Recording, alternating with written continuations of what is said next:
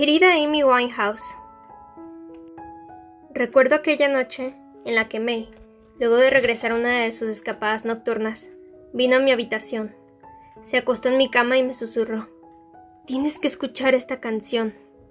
Me colocó los auriculares y escuché tu voz por primera vez. Cantabas I Go Back to Black.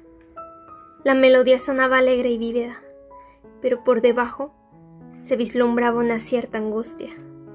Es difícil de describir, pero tu manera de cantar combina varios sentimientos. Se nota que las palabras que expresas son completamente auténticas, surgen de tu interior. Mi nueva amiga Hannah también ama tu música. Compartimos la clase de educación física, pero ella siempre olvida traer su ropa deportiva. Desde que fuimos juntas a la feria hace dos semanas, simulo olvidar mis prendas de deporte para poder caminar y conversar con ella, en lugar de jugar al badminton o al kickball con los demás estudiantes. A veces, durante las caminatas, Hannah canta tus canciones. Quiere ser cantante en un futuro. Sus favoritas son Stronger Than Me, You Know I'm No Good y por supuesto, Rehab. Disfruta gritando no, no, no, mientras sacude su cabellera pelirroja de un lado al otro. Hannah comparte tu espíritu rebelde, y a ella tampoco le gusta que la controlen. Nunca demuestra miedo alguno, pero advierto que, en lo profundo, guarda secretos. Todos los chicos se enamoran de ella, aunque no tenga la típica actitud de una chica bonita, sino todo lo contrario. Su forma de ser es única e irrepetible. Siempre tiene un novio, y a veces, más de uno al mismo tiempo. Sus padres fallecieron cuando era muy pequeña. Por eso, su hermano y ella se mudaron con su tía a Arizona. Su hermano armaba tantas peleas en su antiguo colegio que la tía decidió enviarlos a esta ciudad a vivir con los abuelos. Ella estaba en séptimo curso, y al llegar, comenzó a salir con uno de los chicos más populares del equipo de fútbol. Luego con otro distinto y, después, con otros más. Cuando llegó a octavo grado, empezó a salir con los chicos de secundaria. Podría haber frecuentado a las chicas populares. Sin embargo, eligió a Natalie, porque creía que tenía algo especial, diferente a las demás.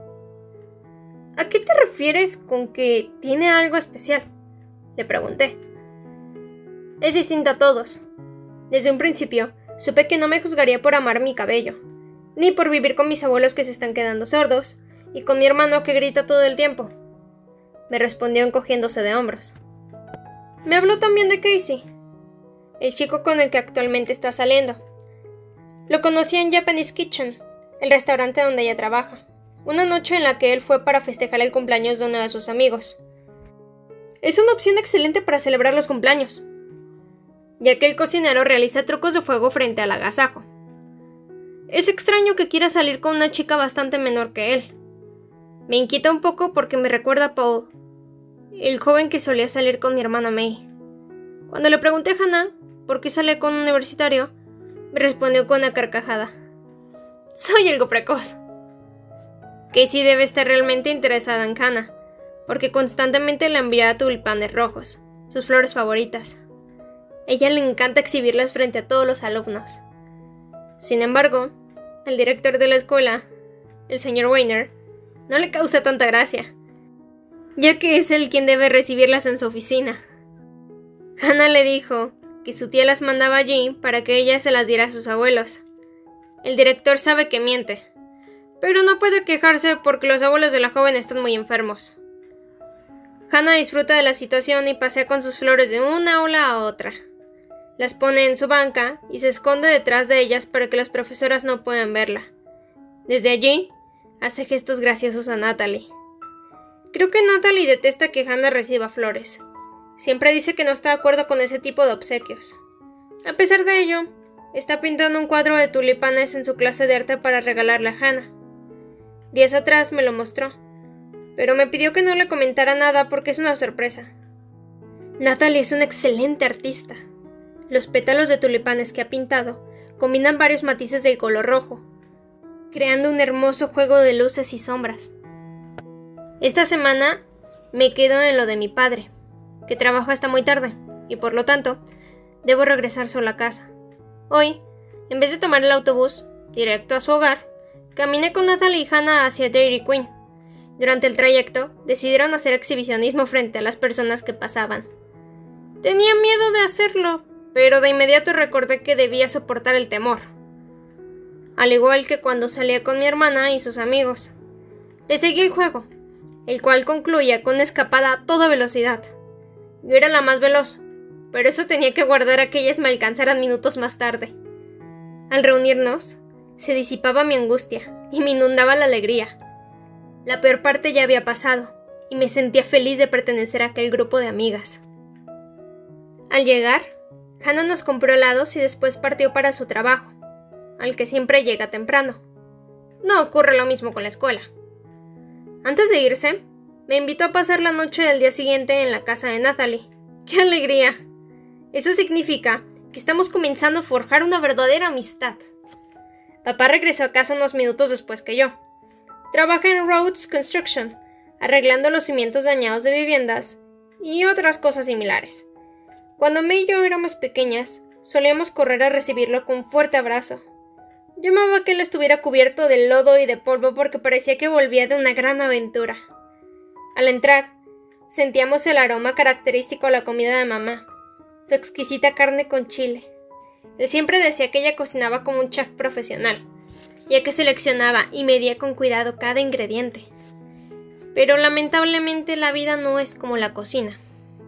Es imposible saber lo que ocurrirá, a pesar de que pongamos todo nuestro esfuerzo en hacer las cosas bien. Mi padre solía llegar a casa con la fortaleza del hombre que ha dedicado su día a construir. Ahora vuelve agotado, como si hubiera sido arrollado por una topadora. Cuando May y yo éramos pequeñas, era fuerte y podía alzarnos en sus brazos. Ahora temo acercarme a él por miedo a que derrame toda la angustia que esconde en su interior. Antes amaba hacer toda clase de bromas, como intercambiar el salero por el azucadero. Lo hacía tan a menudo que nos acostumbramos a probar cada elemento antes de servirlo. Mi madre se enfadaba, pero May y yo nos reíamos. Los fines de semana Escondía su reloj despertador en algún lugar de la casa para que nosotros tuviéramos que encontrarlo una vez que había dejado de sonar. A veces, perforaba las manzanas del refrigerador y, en los hoyos, ponía gusanitos de gelatina. Esa era nuestra broma favorita, porque equivalía a dulces. Ahora ha abandonado sus antiguos juegos.